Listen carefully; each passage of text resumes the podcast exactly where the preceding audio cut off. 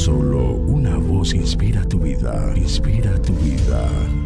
Una voz de los cielos, con el pastor Juan Carlos Mayorga. Bienvenidos. Entonces dijo David a Natán, pequé contra Jehová. Y Natán dijo a David, también Jehová ha remitido tu pecado. No morirás. Segundo libro de Samuel, capítulo 12, versículo 13. Según este capítulo en el libro de Samuel, las palabras, tú eres ese hombre, en la Biblia son las palabras más alarmantes.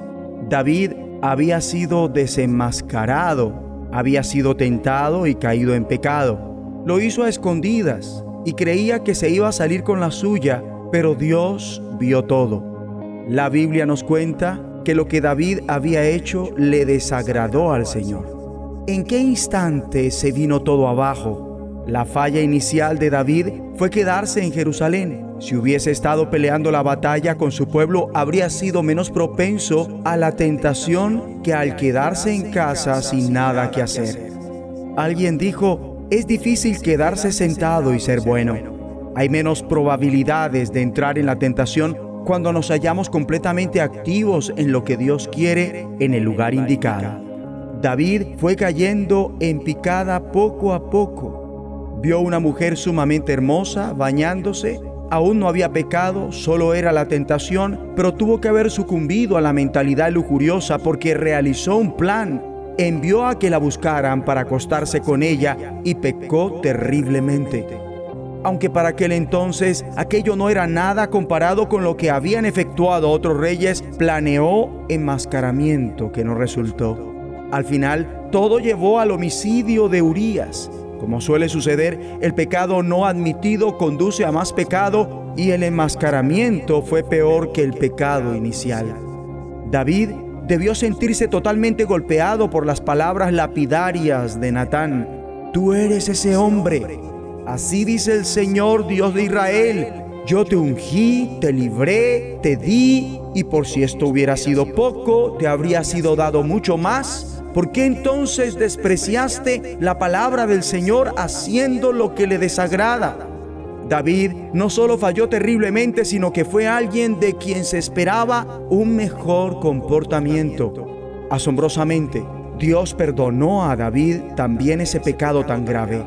No existe pecado o caída que sea demasiado grave para ser perdonado por Dios, ni condición alguna que no pueda ser alcanzada por la gracia de Dios.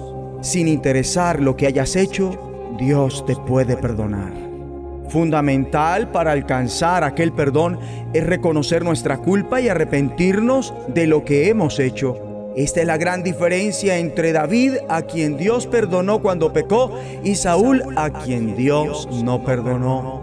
Mientras que Saúl trató de justificarse, David sencillamente reconoce todo diciendo, he pecado contra el Señor.